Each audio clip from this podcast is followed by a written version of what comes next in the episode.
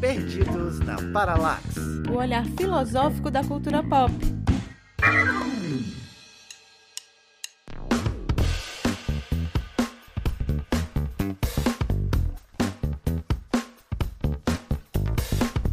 E aí, ouvintes do Perdidos na Paralaxe, estamos aqui para mais um programa. Eu sou a Débora Fofano e o raio gourmetizador passou por aqui forte. Olá, galera, tudo bom? Meu nome é Wesley Carlos e pichação é uma arte, correr faz parte. É isso aí. Oi, pessoal, eu sou a Raquel, eu tô aqui perdida na Paralaxe e tentando não me desintegrar por falar de arte gourmetizada.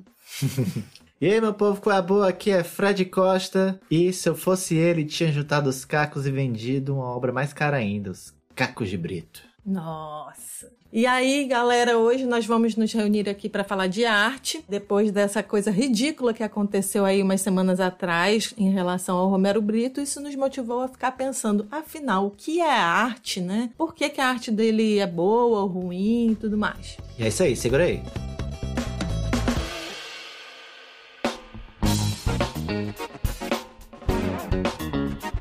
E aí, meus perdidos, esse espaço aqui pra gente repercutir o último episódio que a gente falou daquela série maravilhosa Marvelous Mrs. Maisel, que agora eu já sei falar o nome. É isso, gente. Agradecer a todo mundo que ouviu o podcast, o pessoal que ouviu em casa e agora as mães e os familiares foram obrigados a ouvir também o podcast Perdidos na Paralaxe e agora tá todo mundo perdido com essa galera maravilhosa que são nossos novos ouvintes. São certíssimos. Cara, a gente recebeu muita foi indicação de novas séries. O pessoal gostou do episódio e ficou querendo outras indicações e tal. Falaram muito de Big Little Lies, que eu confesso que eu nunca assisti. Falaram de Sex and the City, que é uma parada. Não sei nem se cabe mais nesses tempos. Acho que é uma série que deu um problema aí de erro, né? Com, com a idade. Ah, era maravilhosa pra sua época. Pra sua né? época, né? E a série brasileira Coisa Mais Linda. Muita gente vai falar dessa série, eu realmente não assisti. Ai, Tô- amo, amo, amo, amo. É, né? Falam muito da trilha sonora. Muita gente disse que eu ia gostar muito da trilha e tal. Mas que tem também debates bacanas na série, né? Uma questão assim desse empoderamento das mulheres. É. Todas essas séries trazem isso, né? É, quem sabe no futuro a gente pensa num programa também pensando um pouco essa, essa temática do feminismo e tal. Outras séries, outros filmes, outras coisas. Mas valeu demais pelas indicações, gente. É isso. A gente vai voltar aí nesse tema de feminismo, empoderamento feminino em outros episódios. E o bacana dos comentários que o pessoal mandou pelo Instagram, pelo Twitter e mandou muito também pro nosso WhatsApp pessoal foi que não conhecia a série, por que que pareça. Eu não entendo, porque é uma das séries mais premiadas é uma série que todo mundo devia assistir, gente. Devia estar, sei lá, na TV aberta.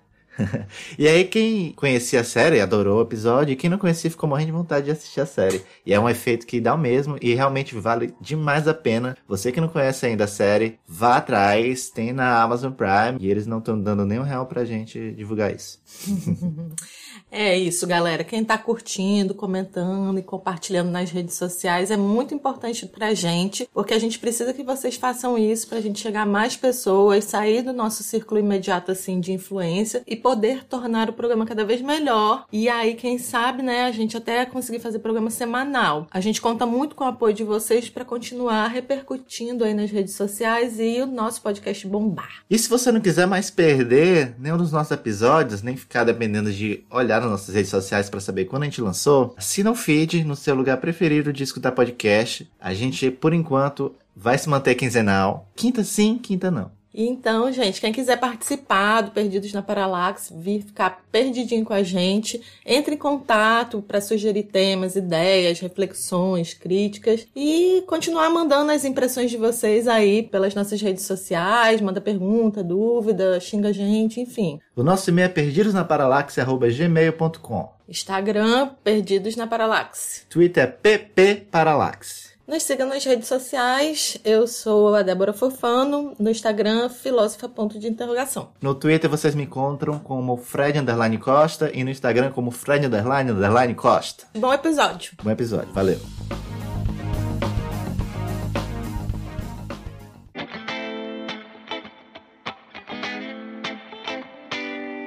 Pessoal, vocês viram então tudo que aconteceu. Isso tudo começou porque uma das pessoas que trabalhava com o Romero Brito publicou em agosto um TikToker com aquela cena dos cacos de Brito sendo estraçalhados na frente dele, ele com a cara de muito passado. Então, para discutir isso, nós trouxemos aqui grandes apreciadores de arte, bebedores de cerveja e discutidores de filosofia, que é o Wesley e a Raquel. São fãs do Romero Brito, é isso? Eu? Nossa, eu sou super fã dele. Eu adoro ver tudo que ele tá fazendo para depois falar mal. Se vocês virem lá no meu Instagram, tem umas coisas bem assim muito esclarecedoras. Mas assim, a gente não fala mal por falar mal, a gente fala mal com coesão, coerência e um pouquinho de intelectualidade. Mentira, a gente fofoca por fofocar mesmo.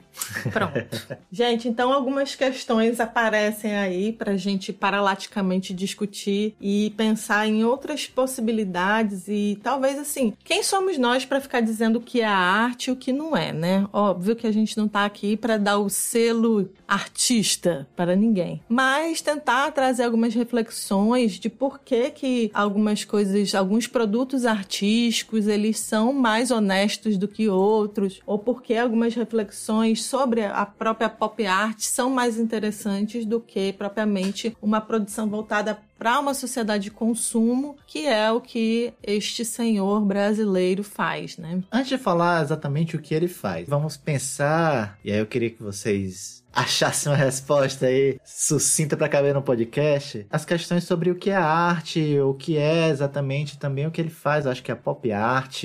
E aí, o que é arte?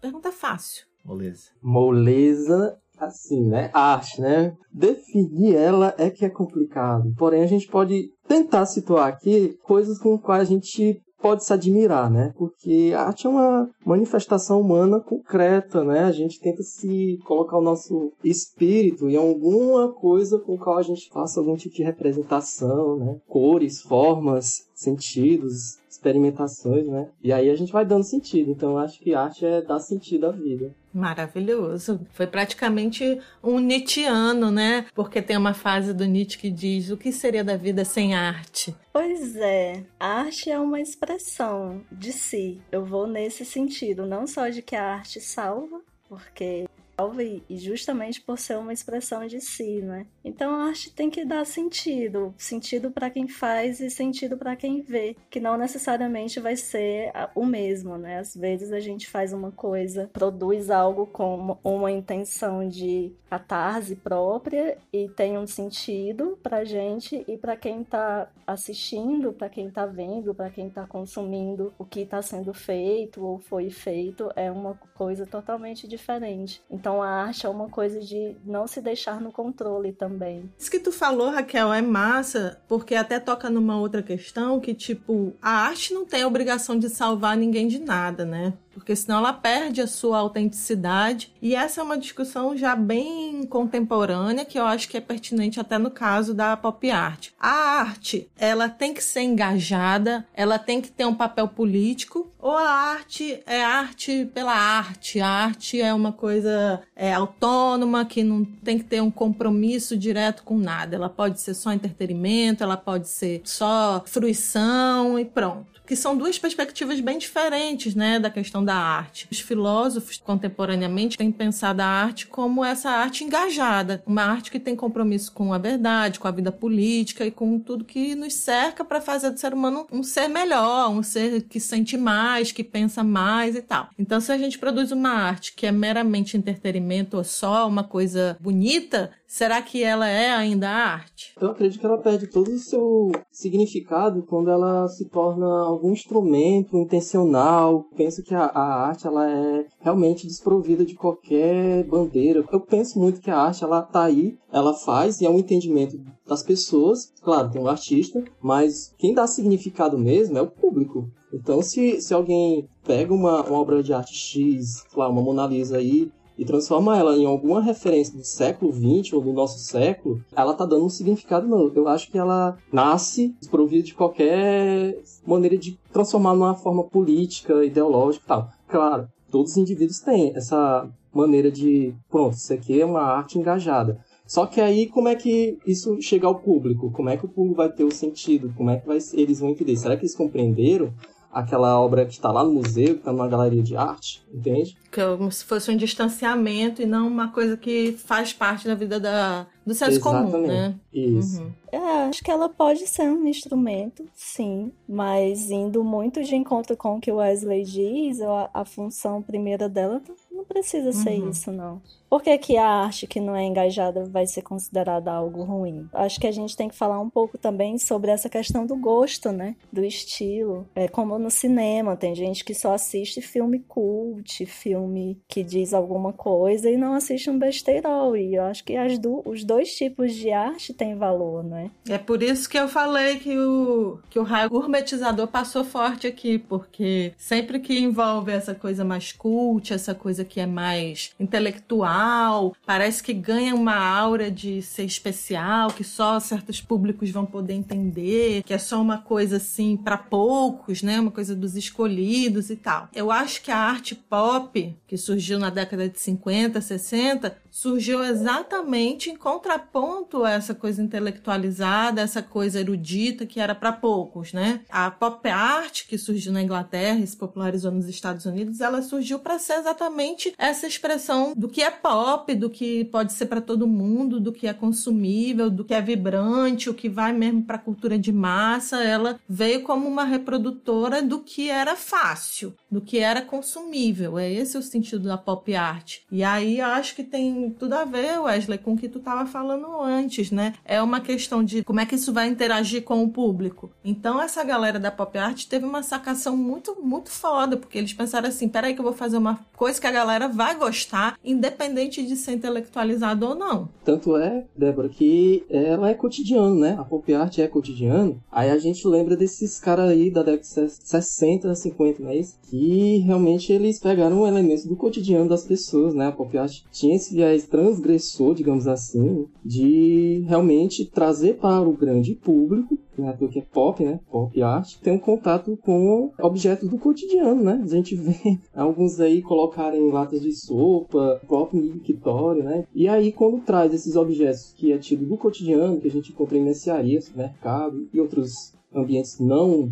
tidos como é, ambientes de arte, né? A gente tem esses elementos, esses objetos, justamente em galerias de arte e museus. Ambientes que têm outro aspecto, que tinham uma outra forma de identificar a arte, né? Então, o fato desses elementos, esses objetos estarem no ambiente tido de galeria de arte, de museu, né, de arte, já dá crédito a essas obras. É como se ela viesse da coisa popular, do pop, mas ela ganhasse essa aura de coisa gourmetizada, né? E assim, eu acho que é até interessante a gente falar aqui da diferenciação entre arte pop e arte popular, né? Ah, por exemplo, que a gente tem muito aqui no Brasil, aqui no Nordeste. Você sabe que tem várias manifestações da cultura popular que são oriundas de uma cultura, da expressão do povo. Vamos pegar aí, por exemplo, a produção do Expedito Celeiro aqui no, no Nordeste. É totalmente diferente do que a gente tá falando aqui de arte pop, de arte popular, né? A arte popular, o artesanato, as rendeiras de vários pintores cearenses e tudo mais, eles são expressões do povo, né? Que é diferente da pop art. É, e a principal expressão da arte popular é o pimpolho, né? Eu sou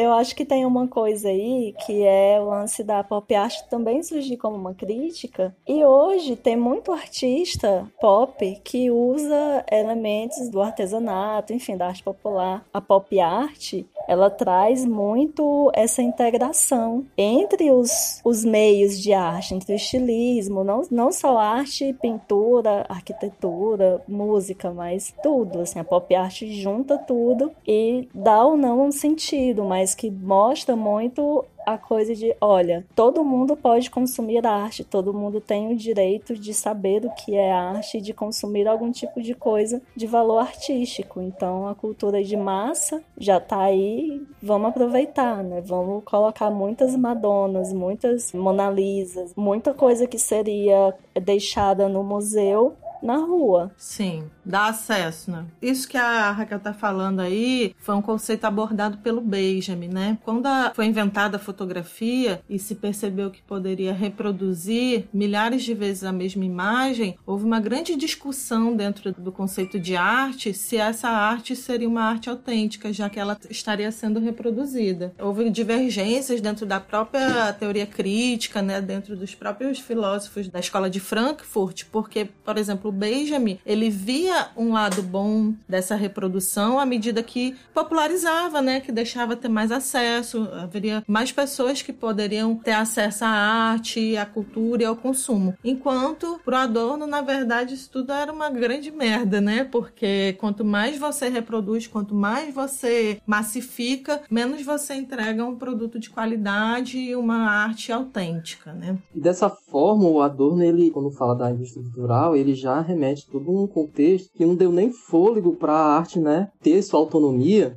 arte pela arte, né? Opa, agora é autonomia total. Só que ela se viu saindo do patrocínio, do mecenato da igreja, de outras pessoas ricas, né, que patrocinavam, digamos assim, os artistas, né, a arte, né, no caso. E aí, quando ela se sente livre ali, é, em algum momento entre o século, sei lá, século XIX, por ali, a gente vê que ela não foi tão autônoma assim, porque ela se viu dentro do mundo do surgimento do capitalismo, do mercado, como ela vai se inserir, né. Aí o Adorno vem com aquele, aquele senso, digamos assim, tanto ranzinza sobre o cinema, por exemplo, né, que quanto mais ele via um filme, mais idiota ficava. Era uma série de críticas que ele falava disso, né? E aí vem todo um contexto cultural, tudo. Esse contexto, né, do Adorno aí, essa ranzinzice, ela tem um traço elitista super forte também, né? Uma coisa muito eurocentrada, germanocentrada. E aí, assim, o que é que a gente pode definir como arte só a partir do que Adorno fala, né? Eu gosto mais da arte reproduzida aí do, do, da indústria mesmo. É uma, uma, outra opção de arte. Não é que há uma desvalorização nesse sentido porque o Adorno não via, né? Adorno tinha alguns problemas aí de recalque. É o recalque do choque cultural que ele teve, sair de uma formação muito elitista mesmo e vindo para um país com uma cultura já massificada, como já era os Estados Unidos nos anos 30 ali 40, né? Aquela vida boêmia de jazz e, e blues e tudo. Então você já vê uma vida com quality shock que não era mais aqueles concertos ao céu aberto de música clássica, aquela coisa bem alemã do, né, dos anos 10, anos 20 que ele vinha. Era uma coisa assim que ele ficava chocado. Então muito, do, muito das críticas a respeito da, do mundo da indústria massificada, né, da indústria cultural, era o choque cultural que ele estava tendo, né? ai, ai, ai. É, ele dizia assim, a barbárie. Ele estava no meio dos bárbaros mas foi no meio dos bárbaros que ele conseguiu fazer mais coisas. Eu acho que assim, essa discussão sobre arte, o que é arte, ela, vamos dizer assim, ela é infrutífera no sentido de que, pô, a gente não pretende, não tem como dar uma resposta única para isso, ainda mais na contemporaneidade. É, até porque o próprio conceito de obra já se desconstruiu no nosso tempo presente. A gente hoje não precisa mais falar de uma obra que fica lá imortalizada, né? Ainda bem que quebraram coisas e várias várias artes vão se redefinindo dessa maneira. Tanto é que a gente fala muito mais hoje em instalações, em performance, né? Uma arte que foge dessa coisa estática, pensa-se muito mais em um movimento e por isso que a dança ela vem ganhando tanto espaço dentro da arte, né? Tem claro o fato dela não ser consumível, que chegue à grande camada da população, né? O que chega à população é muito somente aquilo que é atravessado pela mídia, né? O que a mídia consegue trazer para o grande público, porque a gente não tem uma educação para a arte, a gente não tem uma educação estética em que as pessoas possam estar sensíveis a apurar assim uma arte. Não acho que a arte está lá naquele pedestal e aí a gente tem que educar as pessoas para que as pessoas sintam aquela arte suprema. Não é isso. Mas tem que ter um diálogo, né? Isso tem que chegar às pessoas. Por isso que eu vejo a periferia aí fazendo é, artes muito autênticas, muito autorais e muito significativas para aquilo que elas estão dentro do seu meio, da sua vida e da cultura que elas vivem, né? Isso. O próprio grafite, como arte de rua também. Hoje a gente vê grandes painéis pelo pelo mundo todo, pintado por pessoas famosas como Cobra. É, a gente vê painéis gigantescos, mas isso começou com pichação. E até hoje tem essa discussão, né? Será que pichação é arte? Ainda tem uma coisa muito elitista quando é feito esse questionamento. Né? Ninguém precisa chegar em frente a uma tela de arte e se deparar com um sublime kantiano. Mas tem gente que acha que chega, né? E só um parêntese sobre a popularização da arte. Que bom que roubaram a Mona Lisa, né? Senão a gente não ia conhecê-la como a gente conhece hoje em dia, como a grande obra do Da Vinci. Na verdade, quem é que viu a Mona Lisa? Eu não vi. Eu só vi a reprodução dela, né? Eu não consegui ver, porque eu não fui no Louvre, não tô gourmetizada a esse ponto, ainda não passei pela Europa. Eu lembro muito de uma amiga quando foi no Louvre, ela me mandou um áudio muito indignada, falou assim: "Viado, eu cheguei no Louvre, fiquei mais de duas horas na merda de uma fila para ver um quadro bem pequenininho e um monte de japonês tirando foto. Eu tô com ódio, nunca mais eu boto os pés nesse museu".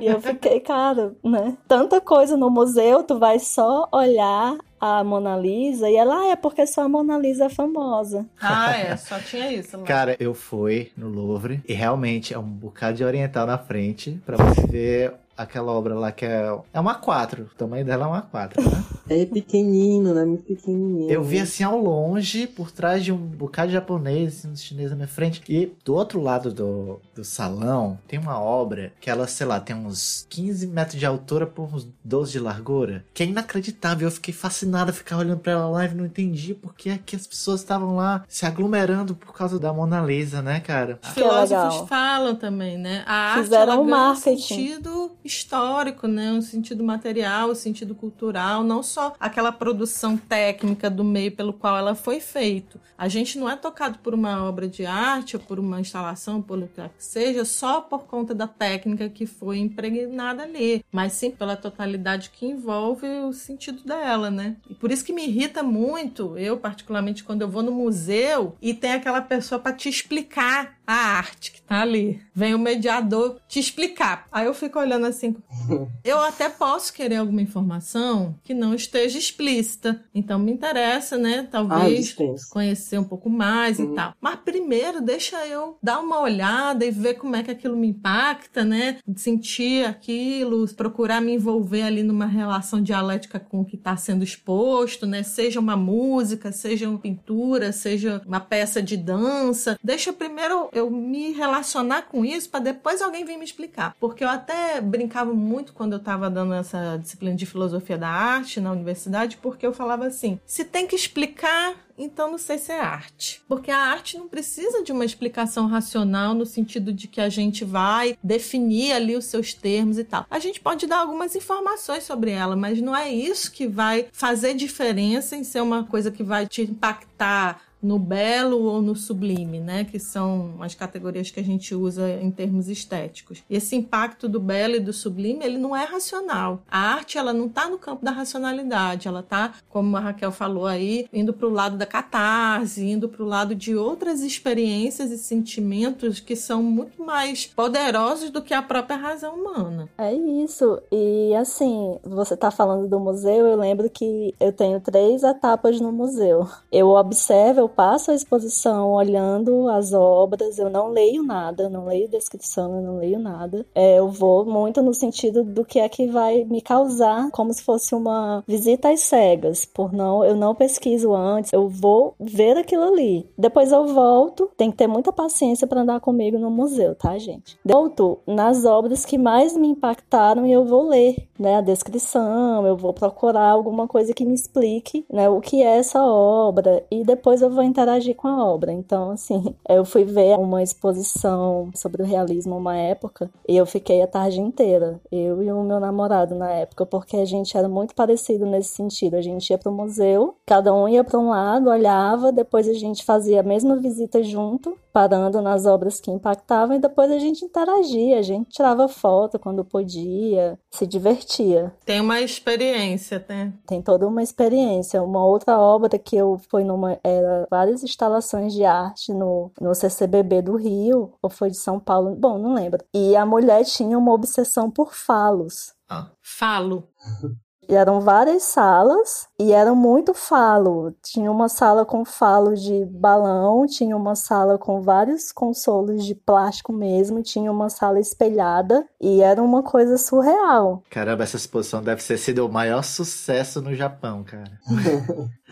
mas é, é, eu esqueci o nome dessa artista, mas é uma artista japonesa. Obliteração infinita. Isso deve ter alguma coisa com a cultural lá, hermeticamente, assim, né?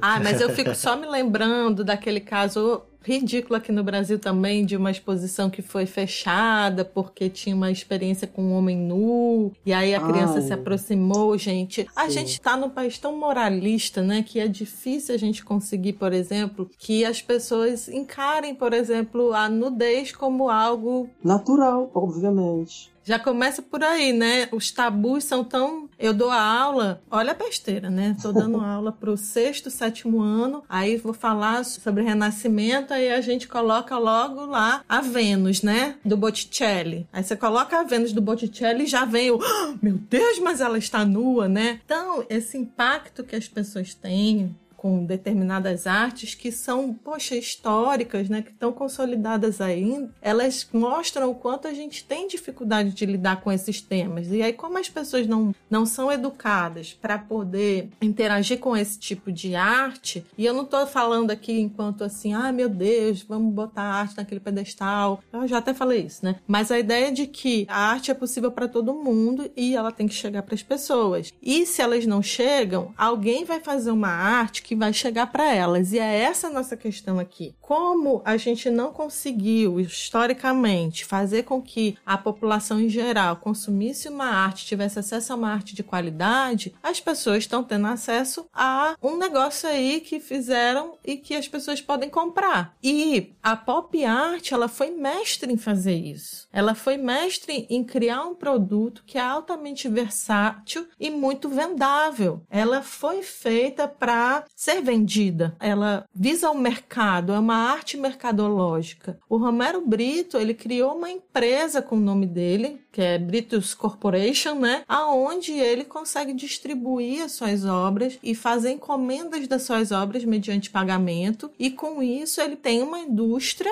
de produção britiana, né? E ele vai vender para todo mundo que tiver dinheiro para comprar, porque não é menos do que 500 mil reais uma simples obra dele. Menos de 500 mil. Eu vi uma reportagem dizendo que ele não vende, eu acho que a irmã dele falando sobre ele. Ele não vende por milhões, mas para milhões. É o cara que vende em grandes quantidades, né? Pode até encontrar a obra dele no museu, mas vê muito em, na mercearia, no botequim. Ele criou uma galeria de arte para colocar a arte dele. É como quem fala: olha, se o museu não aceitar, eu tenho meu museu, querido. Eu faço o meu museu. E ele diz claramente nas entrevistas: a minha arte é para ser vendida, é para alcançar as massas. Enquanto falam mal de mim, eu tô vendendo. Ele tá errado. Não tenho culpa ser feio.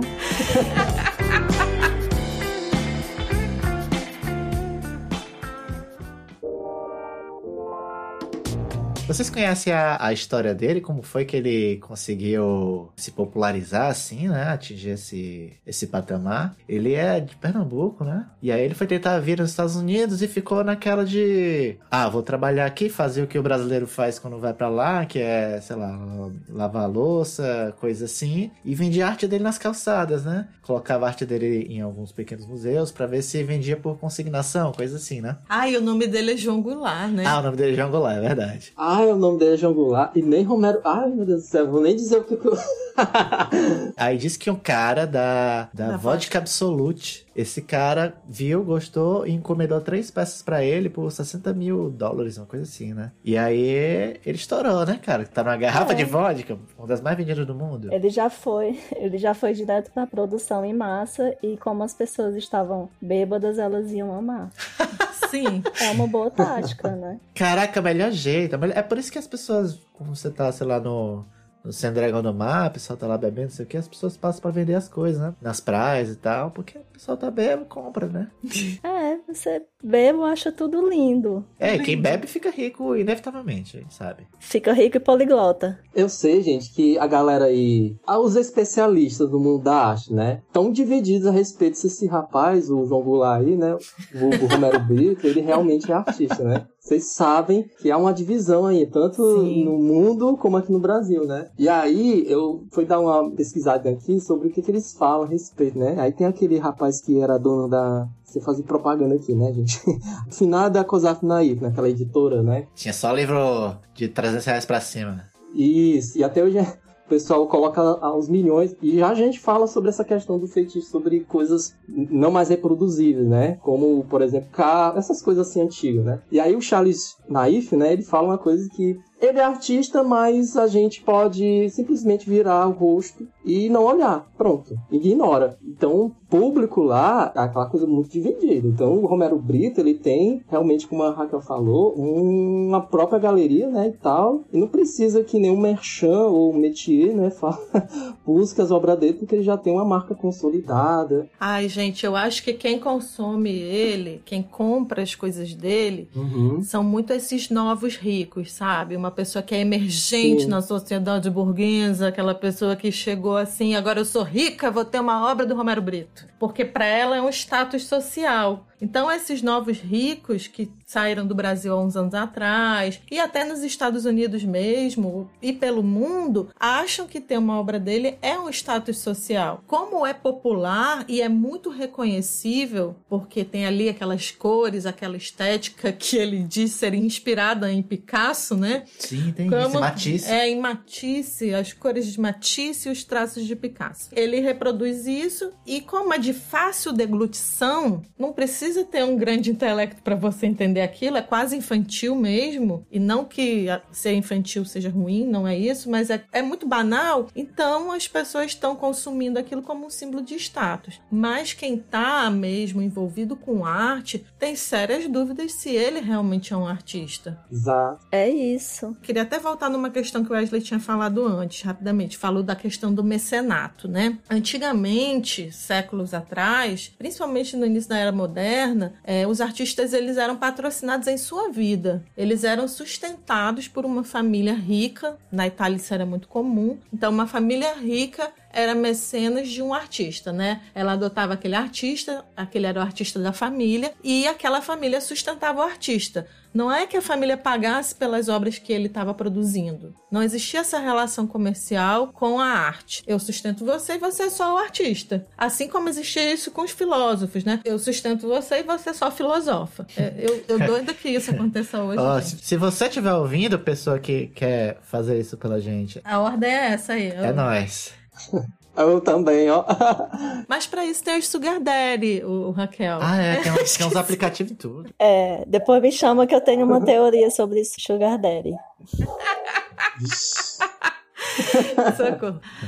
Então eu acho que quando a gente acabou com esse modelo e tornou a arte um produto comercializável, ela ganhou um outro status social, né? Então ela não é feita agora para as pessoas, ela é um objeto que pode ser vendável ou não, então ela vai ser produzida de acordo com a vontade do público até uma peça, um filme. É feita uma pesquisa antes para saber se o público vai consumir aquele produto. Então, nesse sentido, o artista ele, ele acaba ganhando, perdendo, desculpa, espaço social, né? Porque agora ele tem que fazer só aquilo que é consumível pelo público. E aí a gente vê isso na música, né? O cara que na verdade tem uma grande aptidão para tocar MPB e aí ele vai tocar funk ou sertanejo porque ou forró ou qualquer outra coisa que é vendável, né? Então é. perde muito a autenticidade dentro de uma sociedade mercantilizada. É, e acaba acontecendo uma retroalimentação, né? À medida que as pessoas vão, vão consumindo, aquele produto vai sendo mais vendido. Na medida que ele vai sendo mais vendido, as pessoas vão consumindo mais. Acontece muito com forró, acontece muito com sertanejo universitário. E na medida que isso vai acontecendo, cara, vai nascendo mais gente produzindo esse tipo de coisa no mesmo formato, nos mesmos padrões, para poder né? atender uma demanda e. E aí explora aquilo até exaurir, até a gente não aguentar mais, até ninguém aguentar mais e aí precisam ir obsediar outra coisa, né? Um dos elementos da indústria cultural é trazer o velho como novo, o novo como velho, e aí fica fazendo essa remixagem à, à exaustão mesmo. Uhum. É, não existe inovação, só atualização, né? E essa coisa do Romero Brito, ele agrega um valor, né? Existe uma classe que consome como uma obra de arte que agrega valor. E é uma classe que não necessariamente todos, mas que a grande maioria não tem uma educação de arte. Então, dificilmente vai ser um colecionador de, sei lá, Rita Weiner, que é uma menina que pinta, é uma artista visual, uma artista plástica, que pinta grandes murais e que pinta quadros por 800 reais. Toalha que ela chama de bandeira por mil e tantos reais. Quem consome geralmente a arte dessa moça, por exemplo, dificilmente vai consumir um Romero Brito, porque não vai agregar no círculo social dela ter um Romero Brito, mas a pessoa que é Nil rico, que viaja para Miami e que tem casa de férias em Miami, né? Miami foi o lugar que o Romero Brito explodiu, né? Romero Brito se criou em Miami. Pro brasileiro novo rico, Miami representa o. É. Sim. Puro suco da chiqueza. Puro glamour ir pra Miami. É, e pra Disney. O Nil Rico é unha de acrigel, mega ré ou as laces, como a pastora lá. A pastora Viúva Negra, que a lace dela é 8 mil reais. Essa coisa de Novo Rico é bacana porque meio que ele também é um personagem que se coloca na situação e você percebe muito isso pelas roupas, né? Ele resolveu se vestir igual aos quadros. Ai, é. Aquela história do estilo kit, né? Raquel, o que que é isso? Me esclareça, por Espera, favor. pera, pera, pera. Não, não, não. Antes de tudo, isso é um estilo? Ai, gente. Isso é um estilo. Eu amo kit. Mentira, isso é um negócio pensado antes? O estilo Romero Brito é o estilo Romero Brito. Certo. Mas ele entra numa coisa que pode ser considerada kit. Mas eu acho que ele ainda não alcançou o kit porque ele ainda não ficou obsoleto. Sim. Porque o kit é aquela coisa brega, antiga. Eu acho até que o Wesley vai explicar isso intelectualmente melhor, porque ele é mais esteta que eu. Mas o, o kit, ele é aquela coisa muito, muito brega que fica obsoleto e em determinado momento acontece um boom e ela fica na moda. Mas ela não fica na moda pra grande massa, mas pra alguns grupinhos. É tipo, o kit é como se fosse meio que a avó do hipster. Sim. E o Romero Brito, ele é quase um kit porque ele é muito brega, mas ele não chega lá. Como é que é? Agora é a avó do hipster. É. Então o hipster não é mais o que há do auge do cult. Agora é, é o kit, que é mais do que o hipster. Enquanto o hipster tá andando aqui pelo Benfica, o kit estaria andando aonde? Pra gente localizar aqui em Fortaleza. Sei lá, o kit tá andando na Barra do Ceará e tá indo surfar na Barra, ao invés de surfar na Poço da Draga, entendeu? Tá voltando no tempo. Ah, ele tá outsider. É como, tipo, aquele lance da jarra de abacaxi, que era totalmente brega. Ah, Aí veio a Grande Família, ficou naquela aquela série na Globo. do Agostinho Carrara. E aí aparecia muito a jarra de abacaxi e já acho que de uns dois anos pra cá, se você for numa loja de decoração, você vai ver jarra de abacaxi. Romero Brito quase, né? Ele tá quase kit. Entendi. É- Pro público entender,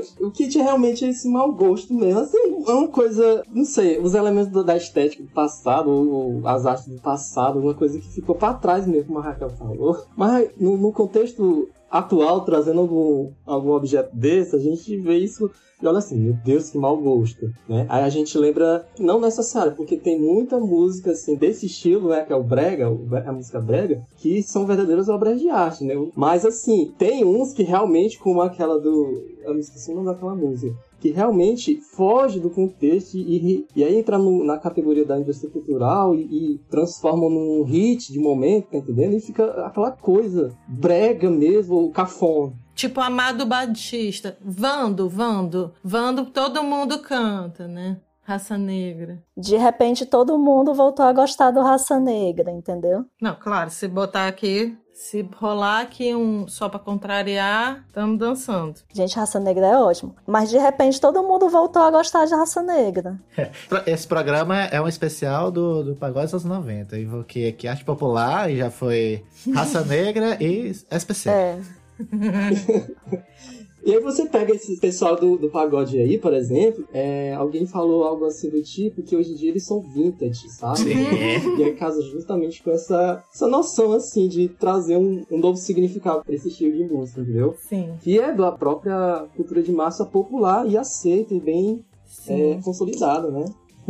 É, um brega repaginado, Repaginado. colocado em outras palavras. É isso. É todo mundo cantar evidências. É porque o pessoal tem assim uma nostalgia, né? O jovem hoje ele tem uma nostalgia que é interessante. Ele tá bem Neymar, né? Saudade do que eu não vivi. Eles ficam nessa coisa de revisitar uns anos 90 que eles nunca viveram. Eu dou aula para adolescente, não sei vocês como é que estão nessa relação, mas os meus alunos, eles sabem todas as músicas do pagodão dos anos 90. Parece que eles foram lá pra Praia de Iracema pro bloco Não Era Amor, Era Cilada, sabe? Impressionante. Exatamente. Por que isso, Débora? Porque justamente tem alguma coisa de vazio no- na produção artística do mundo. Eu brinco até com os meninos, quando eu falo sobre esse assunto de estética, filoso- filosofia da arte, que é o seguinte, se a gente observar todas as épocas históricas, cada época deixou o seu registro artístico, né? Antiguidade, Idade Média, enfim, modernidade, por aí vai. E cada século também, especificamente. Aí o século XXI é um século em que possivelmente nós não vamos deixar nada de herança assim, né? De importância pro século 22. Porque tudo é, é virtual, Uhum. tá entendendo? Nossa, Wesley, que trágico. Não, nosso podcast ele vai entrar pra eternidade, uma coisa tão cultural, tá? Não, vai ficar gravado. Ai, tem muita coisa boa aí sendo feita. Não é só hit de verão. Mas é- era isso que eu ia tocar nesse ponto. Eu acho que uma arte, ela tem duas características que são fundamentais. Ela tem que ser atemporal, né? Tem que fazer sentido de uma forma universal, vamos dizer assim, que você vê aquela imagem e ela faz sentido em qualquer época, ela atinge esse sublime, né? Por que, que aquela foto daquela menina é, nua fugindo de um tanque de guerra é uma foto tão emblemática? Porque ela fala a qualquer sociedade, ela fala a qualquer civilização, ela fala para todo mundo, entendeu? Ela é impactante para todo ser humano ver aquilo. Outra coisa, por exemplo, o filme do ano passado, Parasita, né? Que é uma obra de arte para mim fenomenal porque ela fala de uma linguagem ali que é um problema universal, que é a segregação social, a divisão de classe. Então ela tem essa característica atemporal e universal que muitas outras obras, como Wesley está falando, ficaram marcadas socialmente. A Grécia ficou consolidada por também ser uma linguagem universal, atemporal. E nesse sentido eu entendo que ele está falando. Como é que a gente vai escolher uma coisa que represente o século XXI? Fica muito, muito difícil. Alguma coisa que marque, né? E também, gente, é aquela coisa, né? Eu tô falando justamente porque a gente não tem acesso a outros tipos de, digamos assim, acessos artísticos, né? A gente sabe que tem uma limitação. Como é uma arte inteiramente inserida no mundo do mercado, a maioria da população não tem acesso. Eu tô dizendo, é o que vai marcar a gente no, no século XXI. Será que só são os memes? Talvez, né? É, mas o meme pode ser uma forma de expressão artística, né? Uma ressignificação da arte, é como aquela página do o Memes Depressão. Gente, em que vida chegamos? O meme da depressão agora é a arte do século do... Ai, que triste. Os alienígenas vão chegar aqui na Terra, aí o que eles vão achar da nossa sociedade já extinta vai ser algum meme perdido assim. Eu já estou preparadíssima para arrebatamento alienígena. Estão até demorando para chegar. É, tá demorando demais. Só uma curiosidade que eu li hoje, zapeando na internet. As obras gregas, do estilo grego, elas, os homens têm um pinto pequeno porque o homem com pinto grande era sinal de deboche, era aquele homem tido como idiota. Porque a- na Grécia, a valorização do homem era a partir do intelecto e não do corpo. É, cada sociedade valoriza uma coisa, né? Porque depois, se a gente andar um pouco, mas não muito, na Roma, Roma antiga, os, as representações dos guerreiros era o rosto e o falo, para dizer a importância, né? Já era uma outra associação corpórea do sucesso masculino. É, a associação corpórea do nosso tempo é o homem que tem o pinto pequeno e tem um paredão de som no carro. Uma Hilux. Uma Hilux. Ele sai acelerando a Hilux dele no meio da rua, assim, com um escapamento é. estourando, se possível. É triste. E que usa aquela chinela tipo crocs, camisa polo. Mas eu queria aquela representação renascentista das mulheres opulentas. Ai, as, as mulheres do Botero, né? Das mulheres fartas serem o padrão de beleza imposto aí. Eu tava lindíssima hoje em dia. Eu estou, né? Não tô muito preocupada com isso, mas de fato, esses padrões de beleza que são construídos na nossa época, eles trazem o padrão do belo muito atrelado somente a uma questão é, estética física, né? Longe disso que a Raquel está falando, que estava voltado, por exemplo, em outras sociedades, para um padrão do belo relacionado a uma questão moral. Hoje em dia são duas coisas dissociadas, né? É, é um belo do desejo, né? É, ela passa pela essa dimensão meramente corpórea, não tem a ver com. Por mais que as pessoas falem,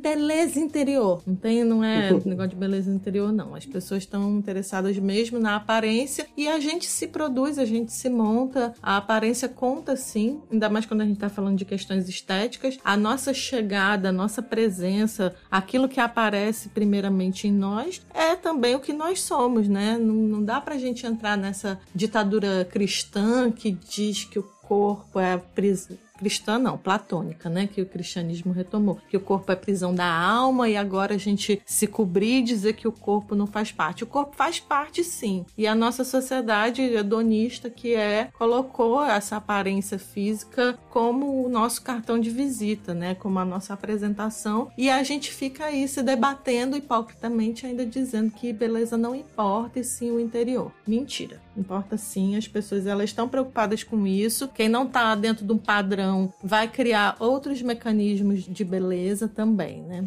É, aparentemente beleza não importa, até porque o pessoal compra as coisas do Romero Brito, né?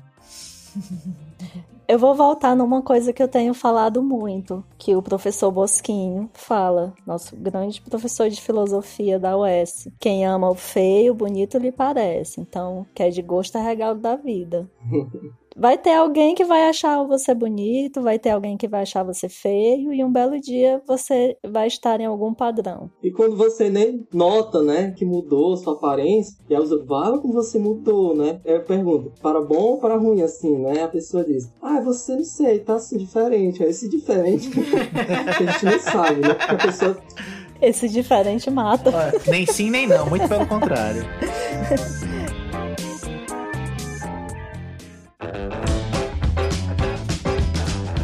coisa da arte que me incomoda muito, e aí eu não vou falar como filósofa, mas como dançarina, que é uma questão da objetificação do corpo. Sim. Sim e essa ideia de objetificação do corpo com a dança. E aí eu vou um pouquinho mais fundo com a dança do ventre. Né? Existe todo um fetiche com as bailarinas e com a bailarina de dança do ventre, que muita gente até fala que não é bailarina, porque bailarina é só quem faz a formação em balé, e tem toda uma discussão que eu nem vou entrar nessa seara, porque, enfim, me interessa muito agora, mas é a objetificação do corpo, assim. A dançarina, você fala, nossa, nossa, eu faço dança do ventre. As pessoas não olham como uma arte. Uhum. a priori. Elas olham sempre assim, nossa, e você dança aquela coisa do véu, você dança pelada, vem uma enxurrada de, de fetiche mesmo de pra cima de você, né? até você explicar que não, né? A dança do ventre não é uma dança pra agradar homem, pra agradar macho. E é muito difícil até fazer um certo marketing pessoal nas redes sociais, porque sempre vem um ou outro engraçadinho, idiota,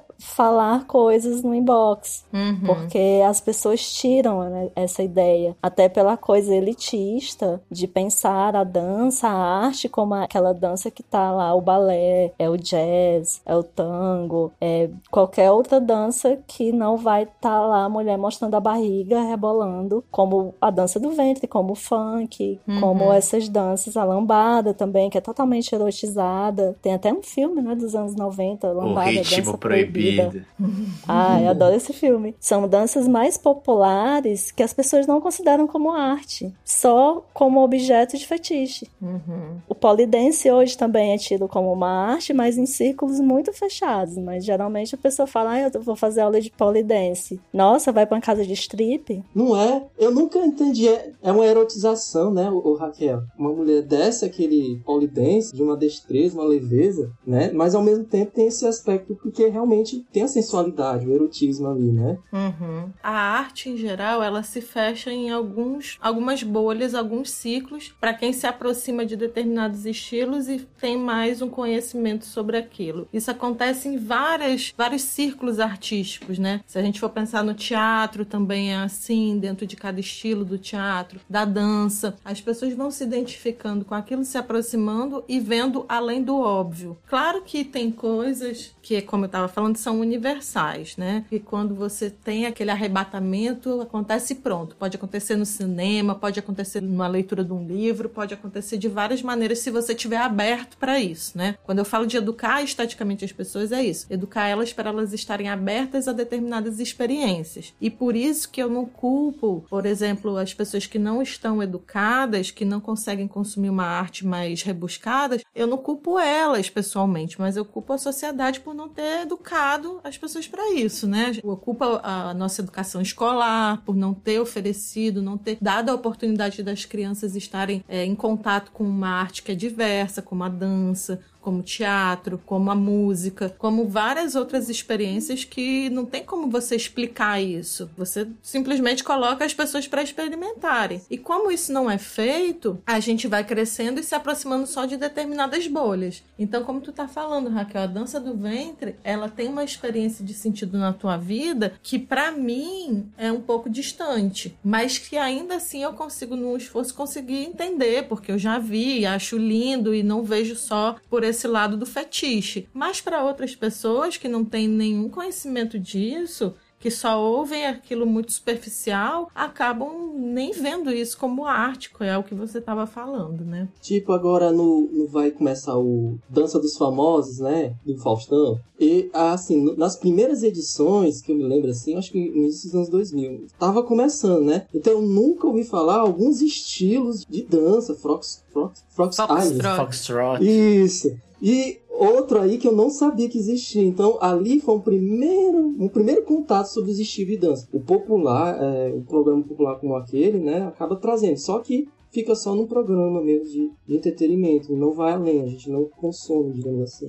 E até você tá tocando nessa questão que foi trazido por uma coisa midiática. Então Exato, a gente sempre fica escravo, né, disso chegar pra gente já passado por essa peneira do que a mídia vem oferecer. Só ia comentar que assim, eu não sou daqui de Fortaleza. Então quando eu cheguei aqui, gente, eu fiquei muito impressionada como era organizada as festas juninas, essas danças, né, das quadrilhas aqui no Ceará, como as pessoas se envolvem naquilo com amor, com uma dedicação que é artística, né, que é genuína, que é cultural, que faz parte daquele núcleo, daquela sociedade das pessoas que estão ali envolvidas. Então você vê, é uma dança da cultura popular com qual as pessoas têm uma outra ligação que não passa por esse filtro mediático, né? Que as pessoas têm uma identificação de ir lá e dançar mesmo porque gosta, porque vê uma autenticidade naquilo. Porque cresce, né, também. Cresce dançando quadrilha na escola, cresce vendo o festival de quadrilha. É, Eu só queria falar uma coisa da mídia, que a gente só vê algumas coisas na grande mídia porque vai dar audiência. É, Eu acho, por exemplo, que tem o forró na dança dos famosos,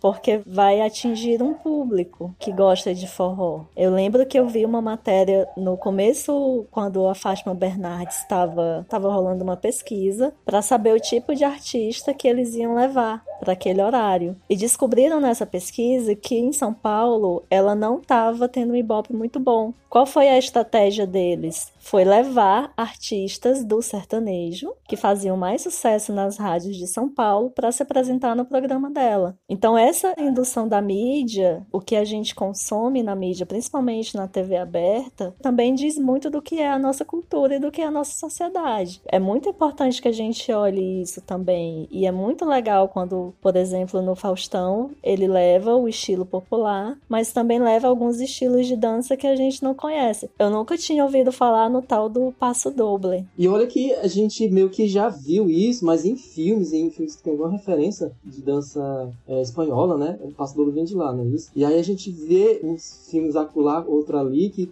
tem uma referência, né, disso. Eu acho que a primeira vez que eu vi tango, por exemplo, foi naquele filme lá com, com o Alpatinho, que foi um papel do sexo. É... Perfume de mulher. Perfeito. É. Que quando tocou aquela música e juntando com a dança, já é dos artes, né? A música e a dança, aí pronto, menino. Um dos melhores cenas do cinema e como a Débora falou, a gente é impactado, né? Cartasticamente, digamos assim, né? Uma coisa com aquela. Então foi a primeira vez que eu ouvi falar de tango, né? Eu tô impactado com a influência que o Faustão teve no Wesley. Ah, meu Deus do céu, aqui minha mãe é, é assiste direto. Dança dos famosos na TV.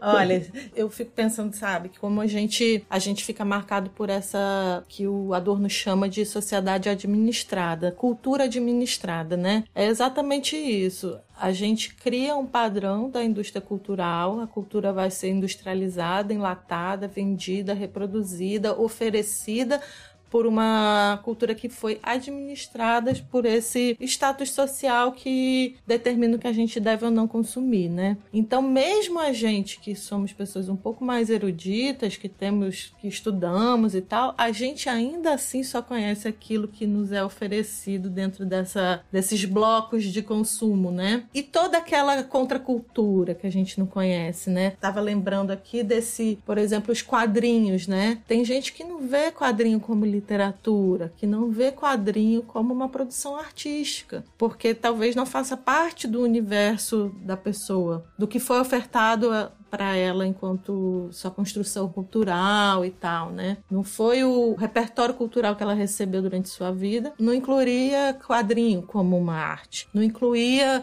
a própria literatura, né? A literatura, né? Então tem sempre aquilo que está fora, né, dessa produção do que a gente está determinando aqui como arte, como um padrão estético e tudo mais. Lembro aqueles livros para mulheres, aqueles romances e Sim. livros de banca de revista.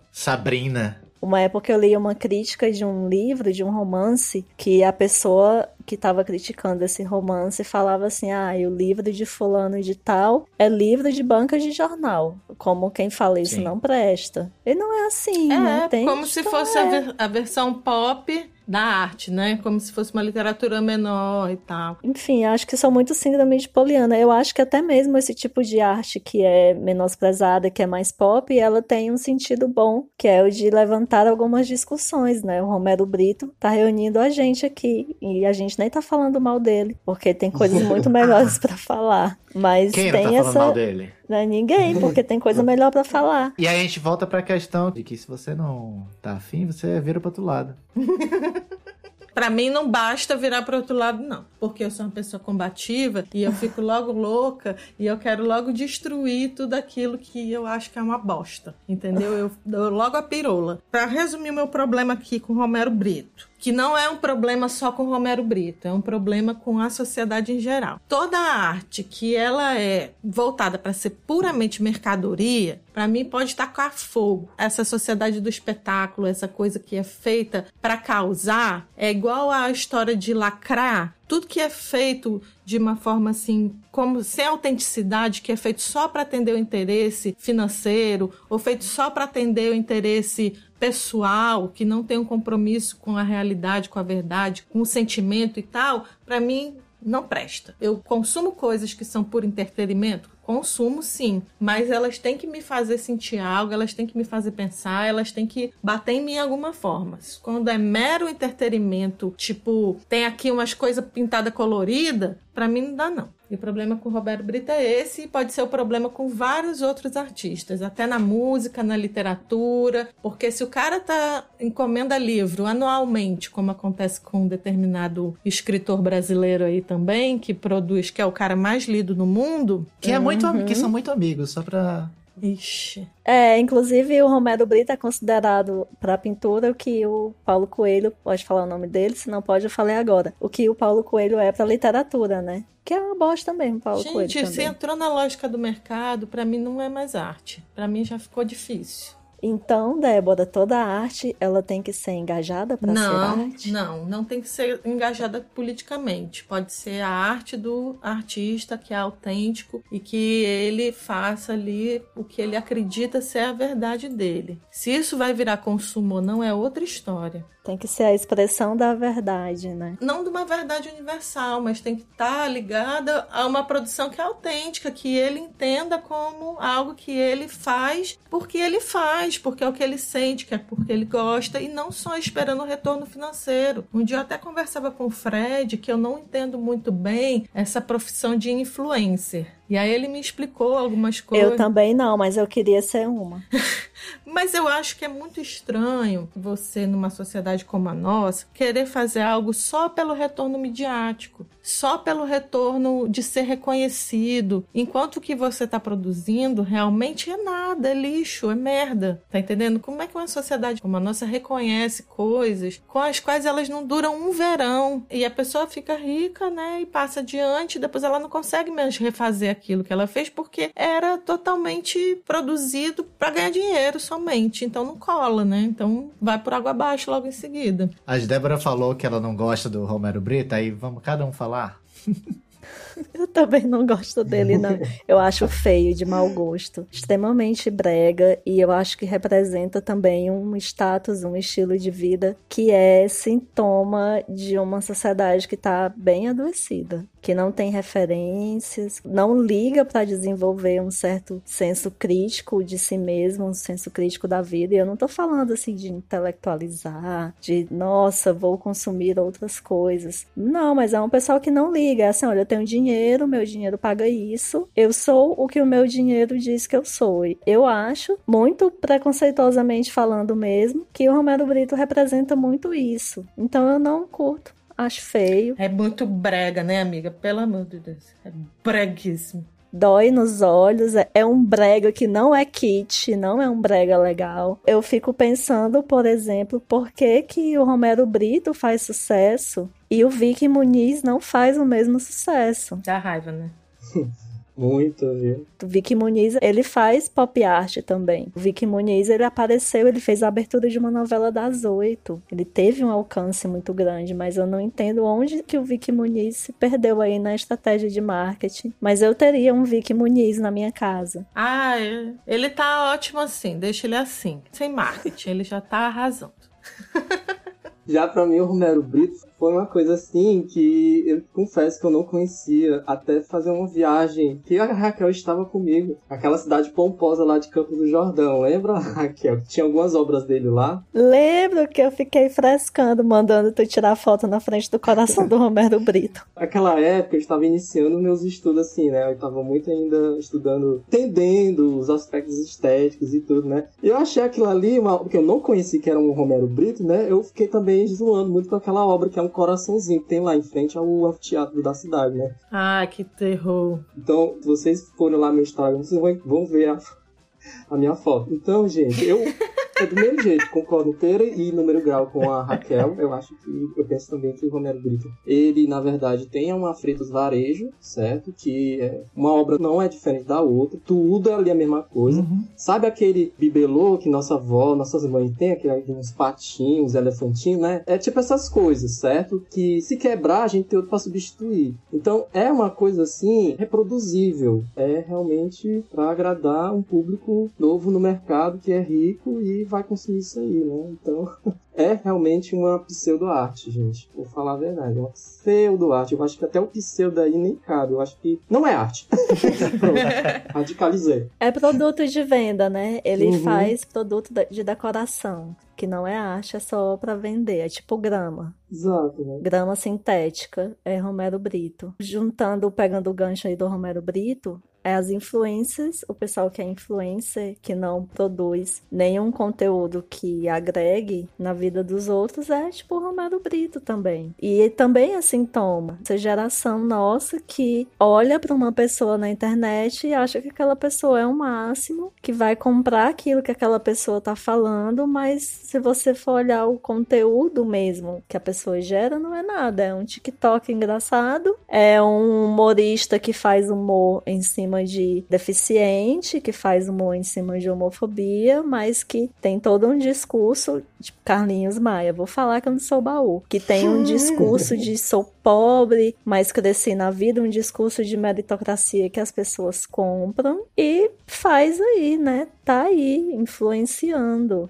É, é menina que é influencer de moda que não fala nada sobre moda. Eu até sigo três pessoas que falam de moda e que eu gosto muito, que é a Constança Pascolato, porque eu aprendo muito sobre a história da moda com ela, que é um tema que me interessa. A filha dela, Consuelo Blocker, que fala muito sobre moda também e estilo de vida, que tem isso, né? O pessoal é influencer de estilo de vida. Eu acho que do mesmo jeito que os Estados Unidos, lá nos anos 30, 40, vendeu a ideia do estilo de vida americano, agora tem um estilo de vida da internet, né? Dessa vida glamurosa de é. influencer no Instagram. Mas enfim, tem a Consuelo Blocker que ela fala sobre moda e ela fala sobre estilo de vida, sobre arte, e ela vende as roupas, ela vende, ela fala, ó, hoje eu tô vestindo roupa tal, que é uma collab com a marca tal do Brasil e por favor ajudem porque a gente está na pandemia. E ela vai ensinando como combinar as roupas, mas ela gera um conteúdo legal. Outro dia ela foi numa exposição em Nova York e ela filmou a exposição inteira e colocou no Instagram e ela foi explicando passo por passo das décadas, as mudanças que aconteceram no mundo da moda. E isso é legal de consumir. E tem, tem um conteúdo. É né? conteúdo, é aí que eu quero chegar. Tem um... O problema que eu digo é a pessoa ser influencer de alguma coisa sendo que ela não tem conteúdo nenhum. Eu tenho verdadeira versão contra essa palavra usada por eles. Uhum. É aí que eu vou chegar. Eu tava vendo o conteúdo daquela. Porque hoje eu fui ver a fofoca da família Pôncio. Eita. E a família Pôncio, gente, são, são pior do que os Kardashians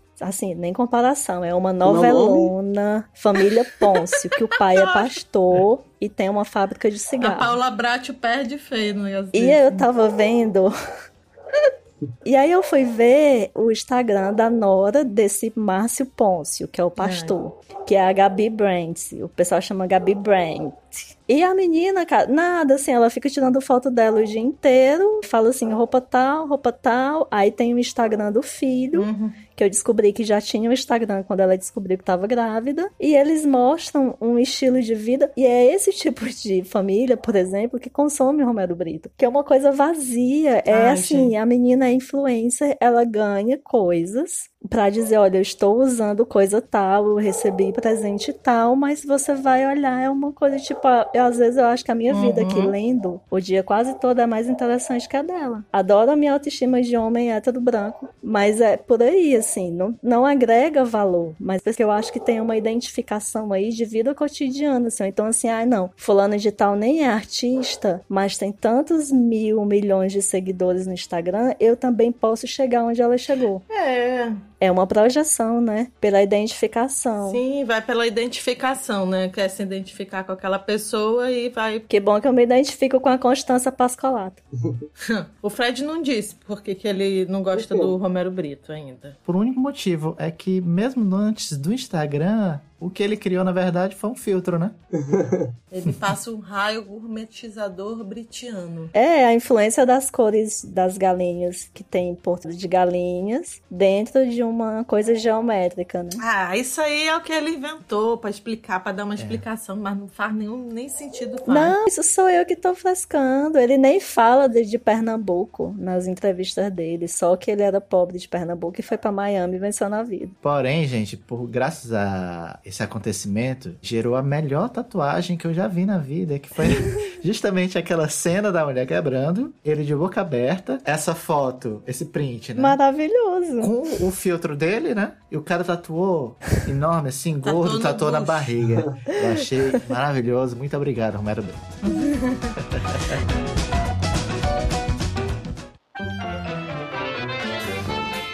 Ei, gente, a gente já tá conversando aqui faz é tempo, o papo tá bom, mas a gente tem que se encaminhando aqui para os finalmente. E aí nós vamos dar as nossas indicações para nós superarmos essa essa overdose que tivemos aqui de arte pop estetizada, gourmetizada, vendável e, e mercantilizada. Então vamos para nossas indicações para superar esse trauma aqui de hoje. Me sigam no Instagram.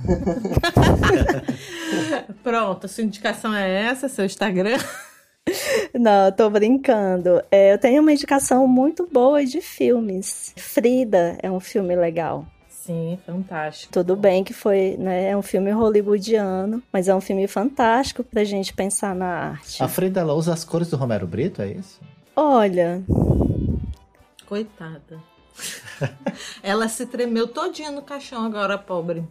Ai, eu fiquei tão impactada com essa pergunta que eu não sei nem o que falar mais. é, coitada. A gente tá falando pra superar Romero Brito. Romero Brito, cores de Amodova, cores de Kahlo, cores. Não, qualquer filme do Almodóvar já vai tirar você dessa onda Romero Brito.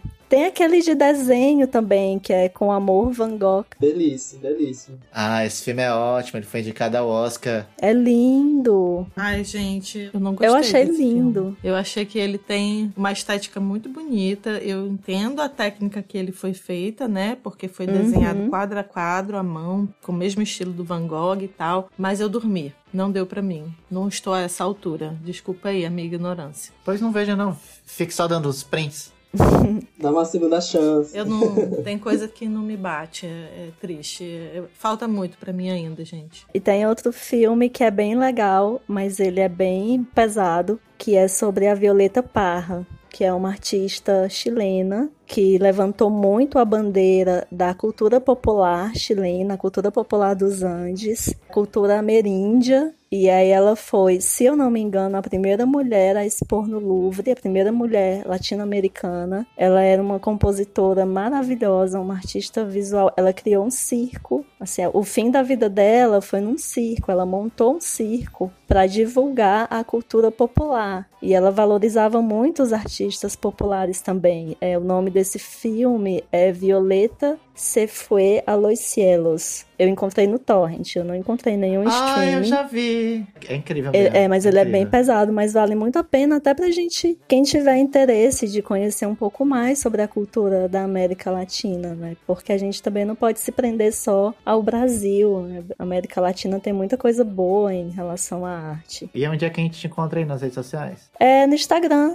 Raquel R. Roche. E acho que é só no Instagram mesmo. Meu Facebook não tem nada, não. Eu só posto música no Facebook e meme. No Instagram tem muito selfie. Eu acho que eu consigo um dia virar uma influencer de estilo de vida que não faz nada, só tira selfie. Aí sim. Ui, Chegou lá. medo. E tu, Wesley? Gente, vocês me encontram nos. Vocês me encontram em todas as redes sociais possíveis que eu tenho aí, TikTok, Instagram, Facebook, enfim, Wes Sorak, viu gente? Sorak com C e é isso aí. Que você cria muito conteúdo bom. Eu aprendo muito sobre arte vendo os teus stories, sobre cinema, principalmente. Gosto muito. Obrigado. e vou indicar aqui dois livros aí que ele, filósofo italiano, que é o Humberto Eco, que ele tem dois livros que ele fala sobre a história da beleza e outra história da feiura. Ai, é maravilhoso. E são livros que estão escassos hoje, você não encontra, mas você já encontra em PDF aí na internet. Uhum. E esses dois é bem legal porque ele é muito ilustrativo e pessoas que não têm muito acesso a isso, né, um conhecimento muito. O Humberto Eco ele tem uma, uma facilidade muito grande de ser se comunicar muito bem, transita muito bem com essas coisas, né? Tanto é que ele até valoriza a importância da, dos quadrinhos, como a turma lá do Charlie Brown e tudo, né? Que falava. Um filme que eu gosto e admiro muito, gente, que vê também como é a produção, o surgimento ali da, da arte, formando ainda na época do mecenato, é aquele filme com a Scarlett Johansson. O nome do filme é Moça com Brinco de Pérola. Ah, sim, né? sim. Ela Incrível. tem um romancinho ali, né? Como se criou aquele quadro que, de certa forma, também já está muito conhecido por todos, né? E você vê lá o, o romancinho entre a empregada, né? E o artista, que é o Weimar, né? Aquele holandês lá. A gente vê a, a época, as formas e tudo. E assim, né, gente? É uma coisa meio pop também, mas dê uma olhada no Entrevista com o Vampiro. Ah! Certo? ah! Por quê? Porque a Raquel tocou na questão da moda, eu me lembrei agora daquela técnica que o Brad Pitt e o Tom Cruise, eles estão andando e tem toda uma sincronia e a roupa também tem todo um, uma etiqueta ali que também era tido bem como arte, né? Então fica aí essas dicas Sim. bem legais. Eu vou falar com a minha indicação. É uma outra artista plástica maravilhosa que quem não conheceu tem a oportunidade pelo menos de olhar na internet, que é a Adriana Varejão. Ela esteve numa exposição aqui em Fortaleza, maravilhosa. Eu tive a oportunidade de ver, levei meus alunos e foi incrível. E assim, ela arrasa demais. É, conheço a Adriana Varejão. Como os meninos falaram de filmes aí sobre artistas, eu queria indicar para vocês Modigliani, que é um filme sobre esse artista italiano que é incrível também, dá uns gatilhos assim pesados, mas a gente assiste e consegue superar a vida e seguir em frente. E é isso, gente. Depois da gente gravar esse programa colorido, esse programa cheio de bolinhas, com cores fortes, vibrantes, Borboletinhas, borboletinhas. corações. Esse programa aqui é um filtro, né? É, Deus me livre. Deus Eu me espero- defenderá. eu espero que vocês aí juntem os seus cacos e superem aí que vai dar tudo certo. Beijo, gente. Forte abraço. Até mais. Tchau. Tchau, tchau. Obrigado, galera. Eu que agradeço. Obrigado. Tchau, tchau, beijão. E vamos não Romero Britizar a vida. Isso aí.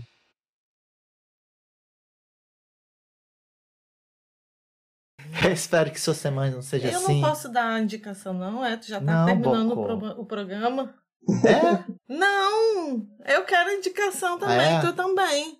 Pois desculpa aí. A Débora vai dar uma indicação. Ouvintes. Eu lamento.